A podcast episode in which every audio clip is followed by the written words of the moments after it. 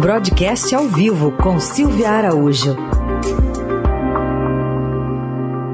Oi, Silvia, bom dia. Oi, Raicem, bom dia, bom dia, ouvintes. Bom, a gente tem aí um reconhecimento, aparentemente, né, Silvia, do Banco Central, de que errou na dose dos juros quando baixou? Pois é, né, Heisen? Parece que ouviram a gente aqui na semana passada, né? Porque a gente comentou sobre isso, sobre aquela queda expressiva, né, da Selic para dois pontos, né, para 2% ao ano, que foi o piso é, histórico de baixa da Selic. E ontem o diretor de política monetária do Banco Central, Bruno Serra, ele reconheceu que tanto o mercado quanto o Banco Central erraram no ano passado quando projetaram a inflação de 2021 abaixo de 2%. Lembra que a gente comentou isso semana passada? Uhum. Que o, o, aquela inflação baixinha do ano passado, né, em algum dado momento do ano passado, a expectativa era de que a inflação ficaria abaixo do piso da meta. E aí isso deu conforto para o Banco Central para ir reduzindo as taxas de juros, né, a taxa básica, a Selic, e acabou derrubando a Selic é, para 2% ao ano e chegamos nesse piso de taxa de juros no país. Acontece que a inflação, como a gente está vendo e também como a gente observou no ano passado, depois daquele dado momento ali de expectativa de inflação bem baixinha, ela começou a subir deu um repique e começou a subir. E a gente está vendo aí o que está acontecendo nesse ano. Tivemos uma inflação bem alta no final do ano passado. Essa inflação foi carregada para esse ano de 2021 os preços não param de subir e agora, como a gente também conversou aqui no jornal, o Banco Central está correndo atrás dessa inflação para tentar, é, aí num, num jargão popular, tentar matar no ninho essa inflação, ou seja, tentar aumentar a taxa de juros numa velocidade mais alta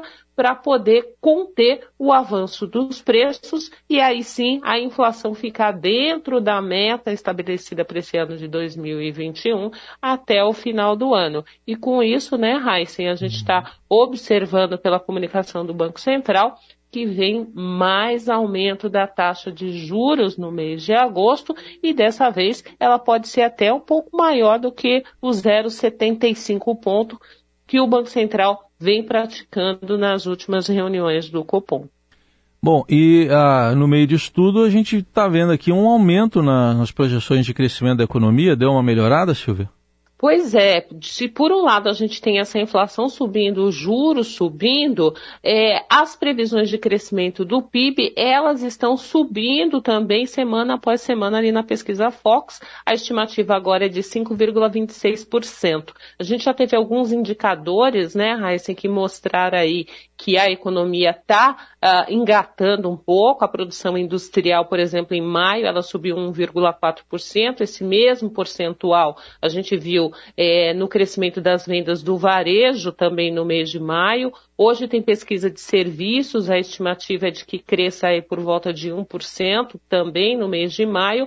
E aí, com esses números de maio fechado de indústria, é, varejo e serviços, a gente já começa a ver um pouquinho a cara do PIB do segundo trimestre é, do ano, né? A gente lembra que no primeiro trimestre do ano o PIB cresceu 1,2%, mas para chegar nesse crescimento estimado aí de 5,26% para esse ano de 2021, tem que engatar um pouco mais esses números aí de crescimento é, mensal, trimestral e ao longo do ano dessas premissas aí que a gente tem de serviços, de indústria e de varejo. Lembrando que o primeiro trimestre do ano como sempre, como é de tradição, a, a, o PIB agro acaba defendendo é, o PIB como um todo. Então, esse crescimento de 1,2% no primeiro trimestre foi bastante patrocinado pelo crescimento do PIB agro. Agora, só é, para a gente é, observar bem, Heisen,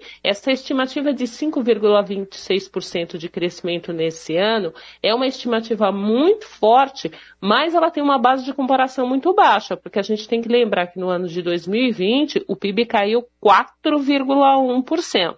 Então, se a gente fizer uma conta aí muito, muito básica, esse 5,26% de crescimento, se ele corrigir aquela queda do ano passado, você tem um crescimento aí de 1%, um crescimento real de apenas 1% do PIB. E aí, só para a gente fazer uma tabelinha rápida virtual aí para o nosso ouvinte, a gente precisa lembrar que em 2019 o crescimento foi muito baixo, foi de 1%, em 2018 foi também baixo de 1%. Em 2017 foi também de 1%, e antes de 2017 a gente tinha dois anos aí acumulado de PIB negativo de 6%. Então, é, só para a gente observar que o crescimento do produto interno no país, ele vem sendo aí, se a gente fizer uma média, ele vem sendo numa base de 1%, 1,2% nos últimos anos desde 2015. Então, é um crescimento muito, muito baixo para quem precisa acelerar é, essas taxas para que essas taxas se reflitam também em menor desemprego, né, Raíssa? É isso aí. Bom, você continua acompanhando tudo e quinta-feira de volta aqui para falar mais de economia, Silvia Araújo, no Jornal Eldorado. Obrigado, Silvia. Até quinta. Até quinta.